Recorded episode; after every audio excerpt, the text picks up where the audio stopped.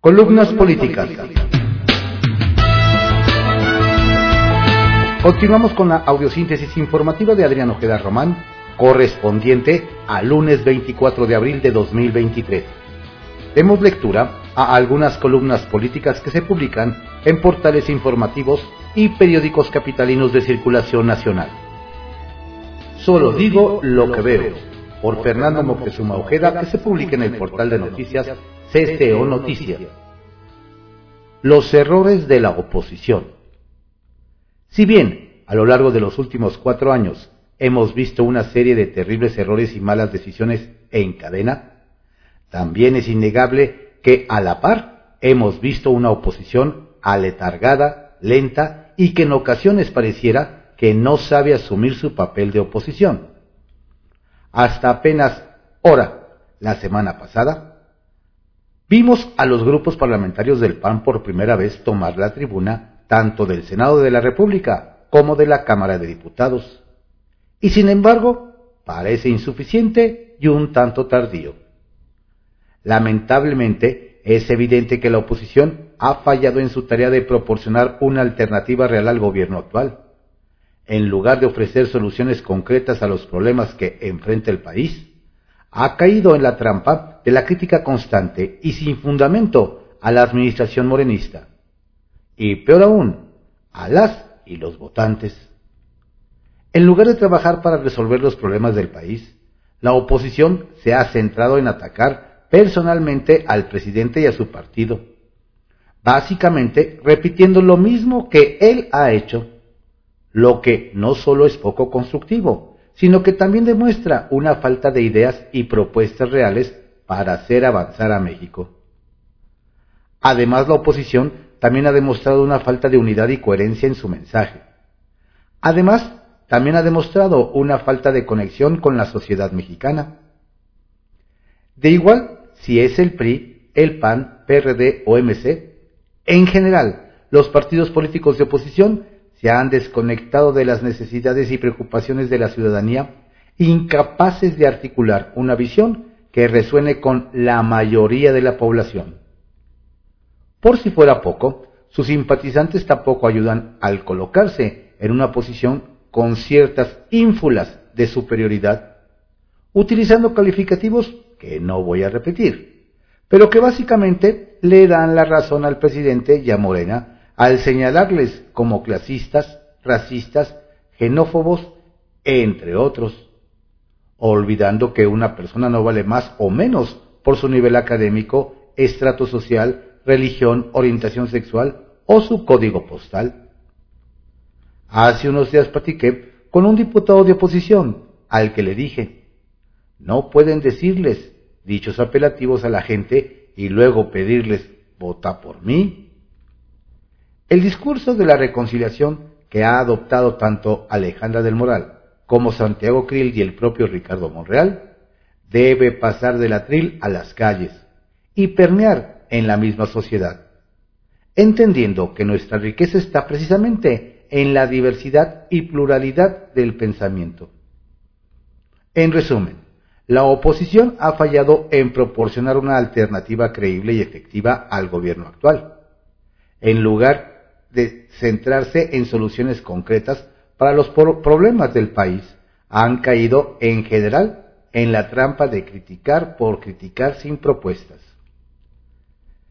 Si quieren tener éxito en 2023 y por supuesto en 2024, deben unirse, presentar una visión clara, unificada y conectarse con las necesidades de la sociedad mexicana. Dijo Justin Trudeau, que precisamente la diversidad es nuestra fortaleza. Yo solo digo lo que veo. Juego de cartas. Semana. Vaya semanita que se viene en el Poder Legislativo. Mañana martes será la última sesión ordinaria de este periodo en el Senado de la República, donde aún tienen pendiente la designación de comisionadas y comisionados del INAI, la prisión preventiva oficiosa por tráfico de armas, la ley 3 de 3, la ley minera, la famosa aerolínea del Estado y los nombramientos pendientes en distintos órganos públicos. Por su parte, de lunes a jueves, la Cámara de Diputados espera desahogar la ley de ciencia, la extinción de la financiera rural, concentrar las compras públicas en la Secretaría de la Función Pública y el derecho a la libre expresión para extranjeros, entre algunos otros. Todo esto con información de mi buen amigo Juan Ortiz de Lupa Legislativa.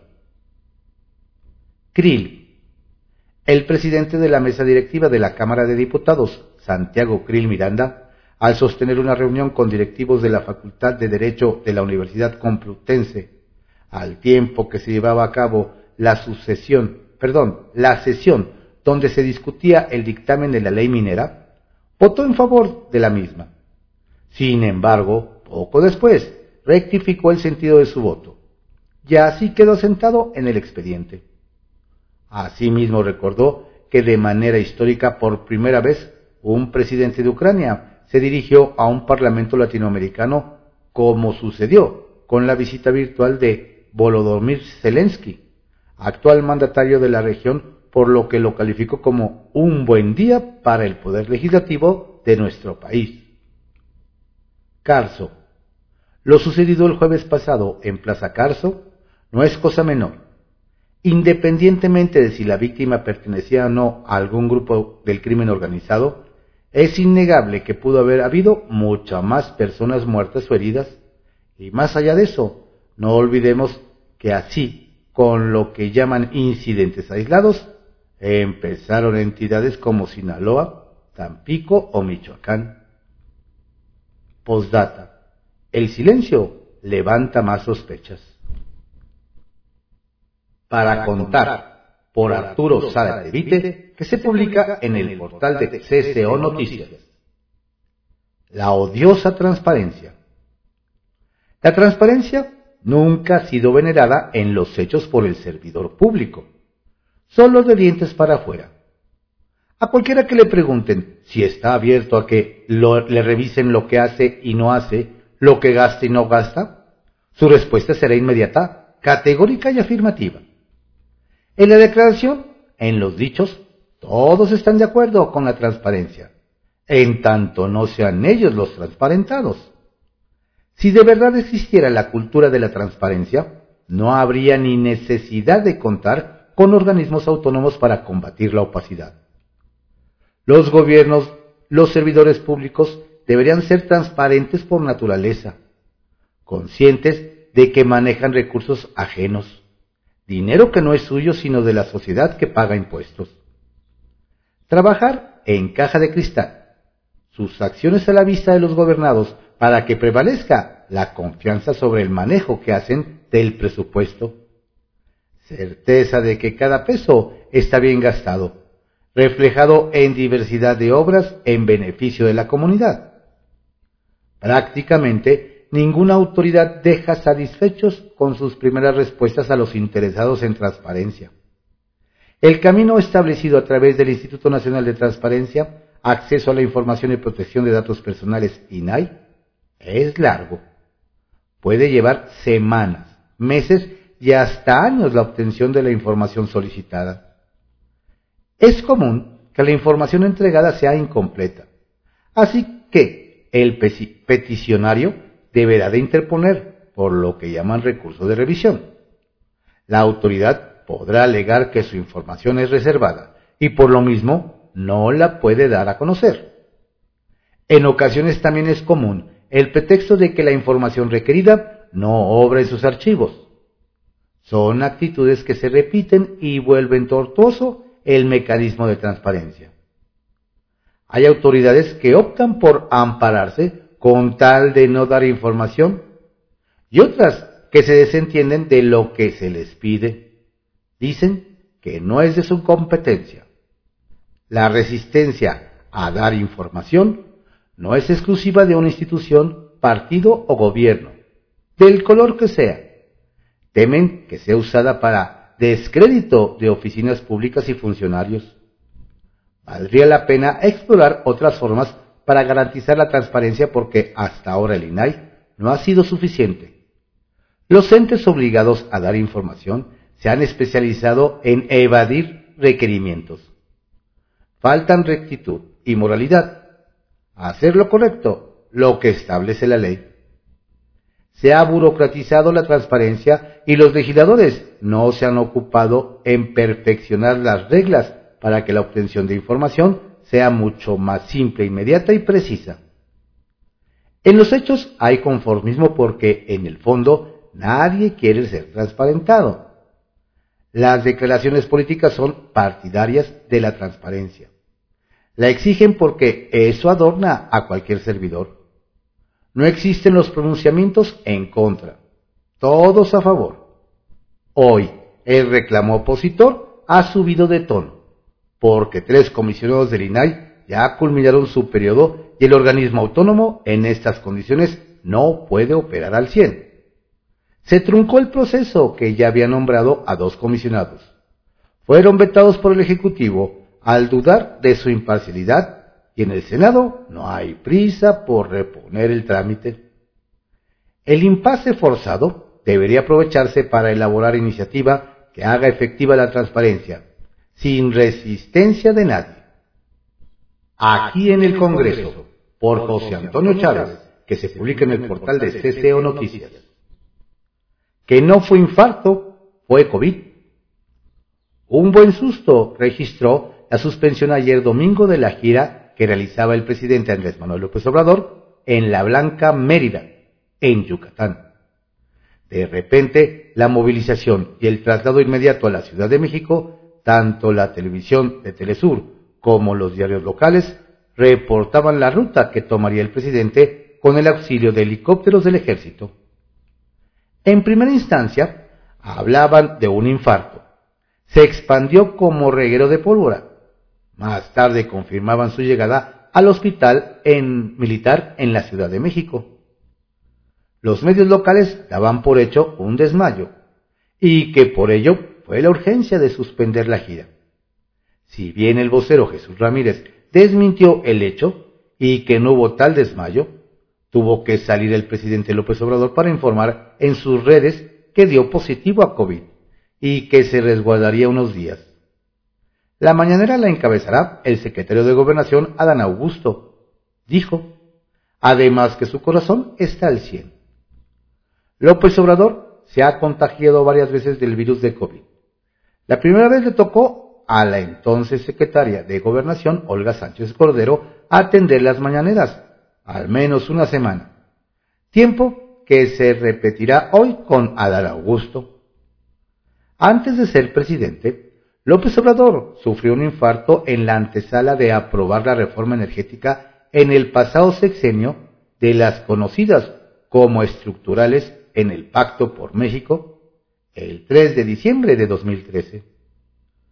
Su hijo Andy anunció que por ello su padre, como dirigente de Morena, no podría participar en el cerco al Senado. Al final, le tocó a él encabezarlo junto con un numeroso grupo de adultos mayores. Con este nuevo contagio, el presidente ha registrado tres veces este padecimiento, que en automático lo lleva a ausentarse de sus actividades.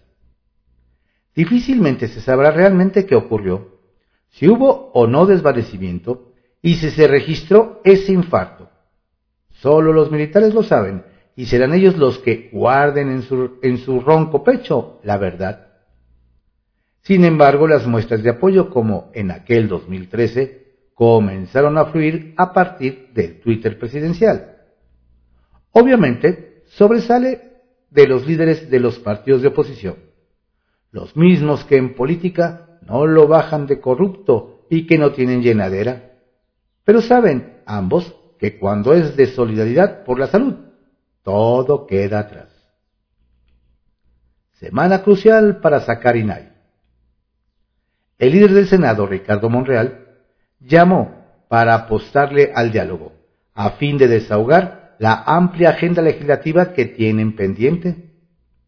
Desde luego que el tema más significativo y con mayor presión a su bancada es la designación de los tres consejeros del INAI.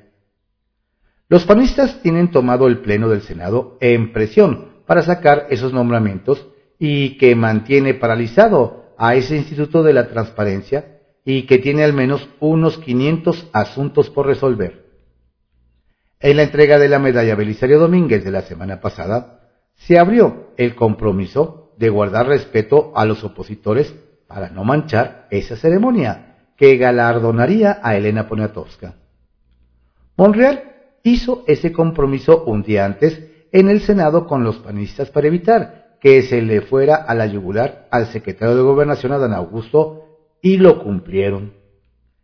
Sin embargo, la senadora Sacil de León, de León del Partido Sin Registro, Encuentro Social, y a fines de Morena, reventó el acuerdo en su intervención en tribuna. Les atizó a los ministros por haber echado atrás que pasara la administración de la Guardia Nacional a la Sedena. Vaya, repitió el mensaje del presidente López Obrador que los llamó a los ocho que le aprobaron un acto de corrupción y que no actuaron bajo la base jurídica sino política. Obviamente que fue plan con maña para deshacer el acuerdo monrealista. Y ya se habla que la mano negra fue de un tal Cravioto. Sin rodeos, por Diego Fernández de Ceballos, que se publica en el periódico Milenio. Cuando los Mefistófeles gobiernan, si un gobernante se dedica a mentir sin reposo y traicionar sin límite, a balbucear tonterías, a vomitar injurias, a cometer todo tipo de caprichos y violaciones a la ley, a descubrir en su ombligo al universo y a festejar sus chistes, su caso es psiquiátrico. Pero ese torrente de infamias no suelen ser exclusivamente del cerebro de tales quistes patógenos sino de los Mefistófeles que siempre lo rodean, dedicados a exaltar los desvíos de tan soberana piltrafa. En el caso de México, es enorme el daño de estos troanes, pues actúan sobre un cerebro resentido y rencoroso, por ello desválido para envenenarlo más. Caso reciente permite especular en tal sentido. 1 acusa a ocho ministros de corruptos y traidores por hacer valer lo establecido en el artículo 21 constitucional. Resulta aberrante reprocharles el no estar al servicio de la mayoría del pueblo. Es una soberana idiotez. La Corte no está para servir a mayorías ni a minorías, ni para generar políticas públicas en beneficio de pocos o de muchos. Eso le corresponde, entre otros, precisamente al Ejecutivo Federal. La Corte solo sirve a la población cumpliendo y haciendo cumplir la Constitución, empezando por el presidente de México, aunque éste se ponga amarillo y regurgite odios. Y como amor con amor se paga, no debe causar sorpresa si el ministro Saldívar pronto es el encargado de la Fiscalía General de la República porque juntos haremos escoria. Todo es posible. 2. La ministra Piña dialogó con el secretario de Seguridad para otorgar, por otra parte de la Corte, los tiempos razonables para ejecutar los cambios en la estructura y operación de la Guardia Nacional. Eso llevó a don Nefasto, como buen fullero, a simular indignación y teatralmente dijo, ya se arrepintieron. Nosotros no hacemos tratos en lo oscurito. No les contesten ni el teléfono. Es cuestión de dignidad. Órale. 3. Decir que el INAI es inútil y caro constituye una falacia refutada con elegancia por su presidenta Blanca Lilia Ibarra, invitando al secretario de Gobernación a visitar ese instituto para conocer su desempeño.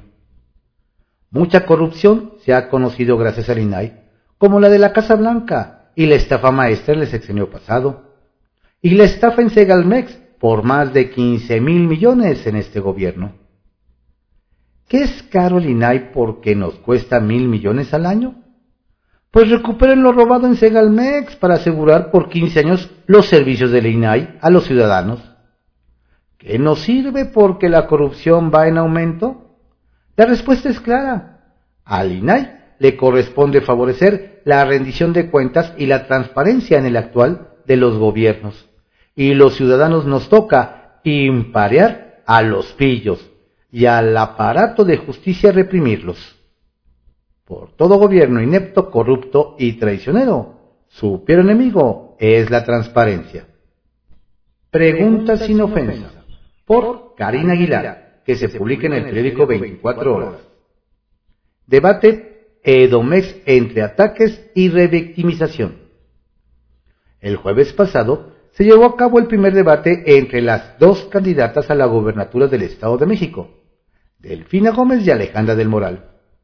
Más allá de calificar quién ganó, quién se veía mejor, quién habló mejor o quién leyó más, en Preguntas sin Ofensa les presentaremos las propuestas más importantes que hicieron las candidatas. En materia de combate a la corrupción, Alejandra del Moral comprometió otorgar autonomía a la Contraloría del Estado, hacer públicas las licitaciones y sancionar a quien haga mal uso de los recursos públicos. Ya aprovechó para recordar que la banderada de Morena quitó dinero a los trabajadores de Texcoco para dárselos a su partido. Y en la SEP dejó sin aclarar más de 800 millones de pesos. Delfina Gómez propuso erradicar el clientelismo en programas sociales, mientras el gobierno federal lo promueve. Fortalecer el sistema estatal anticorrupción y el Instituto de Transparencia Estatal, mientras su partido tiene al INAI sin poder operar además de establecer la ratificación de mandato al titular del Ejecutivo Estatal y promover la austeridad gubernamental. Y que la sanción por el tema del diezmo en Texcoco fue en contra de su partido y no de su persona. El Estado de México ocupa el primer lugar en feminicidios. Ante ello, Delfina Gómez dijo que en su gobierno habrá coordinación con la Federación y los municipios creará policía de género municipales, abrirá casas de refugio y se reunirá con las familias de las víctimas. Mientras que la primera propuesta de Alejandra del Moral fue ayudar a Delfina a liberarse. Dijo de la presión que generan en ella sus jefes de campaña, lo que se vio más como un ataque que como un acto de buena voluntad.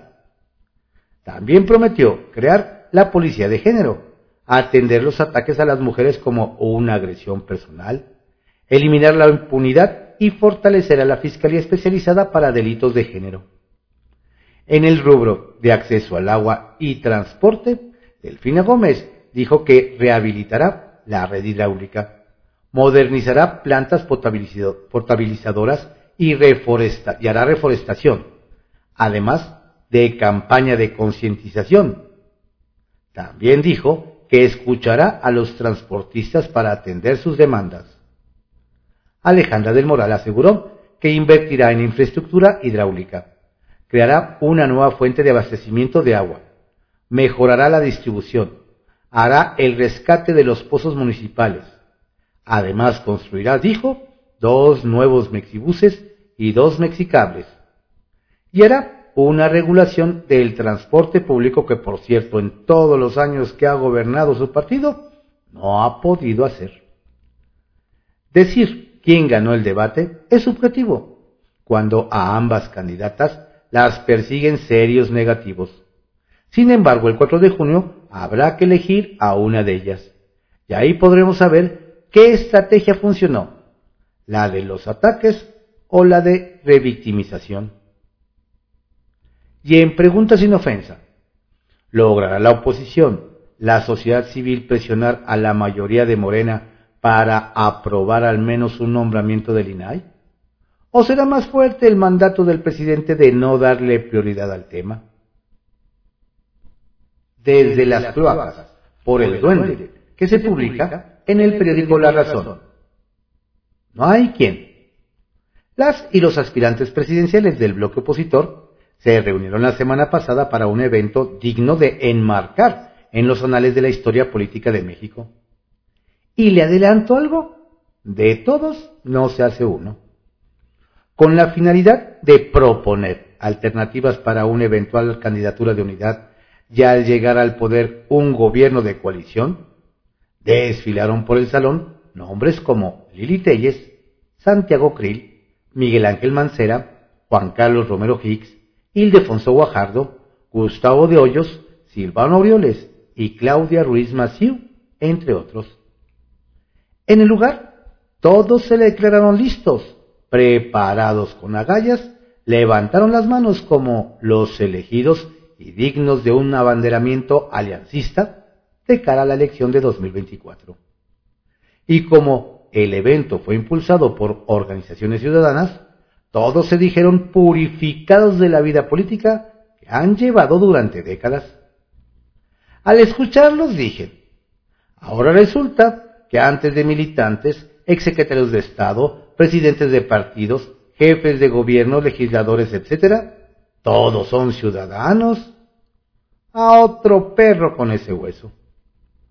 Se trató de un encuentro al que por cierto no asistieron los, presidentes o dirigentes nacionales de los partidos políticos de la Alianza Va por México, y en el que hasta se dijo que hay que cambiar el modelo económico con una reforma fiscal que obligue a los informales a pagar impuestos.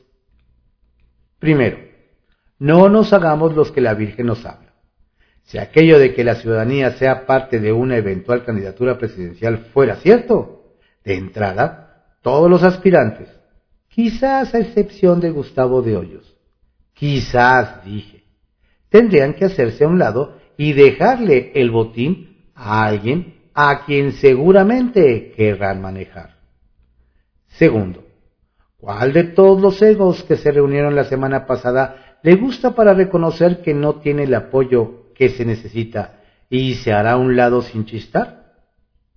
Todas y todos quieren estar, y están tercos, aferrados realmente convencidos de que pueden abanderar y convertirse en el elegido que saque a Morena de Palacio Nacional en el 24. Tercero, un gobierno de coalición. ¿Sin cuotas y sin cuates? Difícil de creer. ¿O ustedes creen que eso sea posible en una relación tóxica como la del PRI-PAN-PRD? Cuatro. Tras la pasarela de dos días, alguien de los asistentes, a manera de broma, comentó, al único en la oposición al que le veo posibilidades reales es a Marcelo Ebrard. Y todos soltaron la carcajada. En este escenario hipotético, ¿cree que todos los que han impulsado la plataforma aliancista durante el sexenio se harán a un lado sin chistar para dejarlo el camino libre al actual secretario de Relaciones Exteriores? Yo tampoco lo creo. Lo interesante es la verborrea. Escuchar a los políticos de siempre, los que no se han cambiado a Morena, defender una supuesta candidatura ciudadana y aspirar a un gobierno de coalición, cuando lo que realmente les interesa es el poder, la ambición y el ego. Quinto, seamos honestos, si bien el actual gobierno está para llorar y la llamada cuarta transformación ha sido un fracaso monumental. Volteando al otro lado, en la oposición, no existe uno solo de todos los aspirantes al 2024 que tengan las credenciales, los blasones y sobre todo una carrera política limpia para poder encabezar una candidatura firme, con credibilidad, propuestas y que verdaderamente apueste por un cambio total de ruta para este país. Al menos no se siente a poco más de un año de la elección.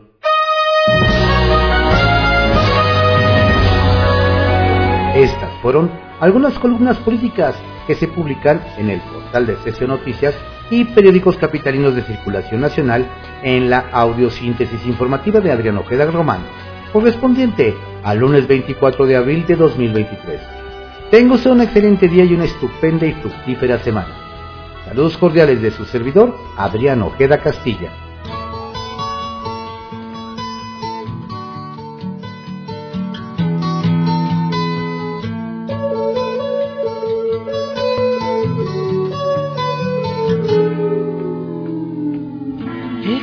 The sun, here comes the sun, And I say it's alright.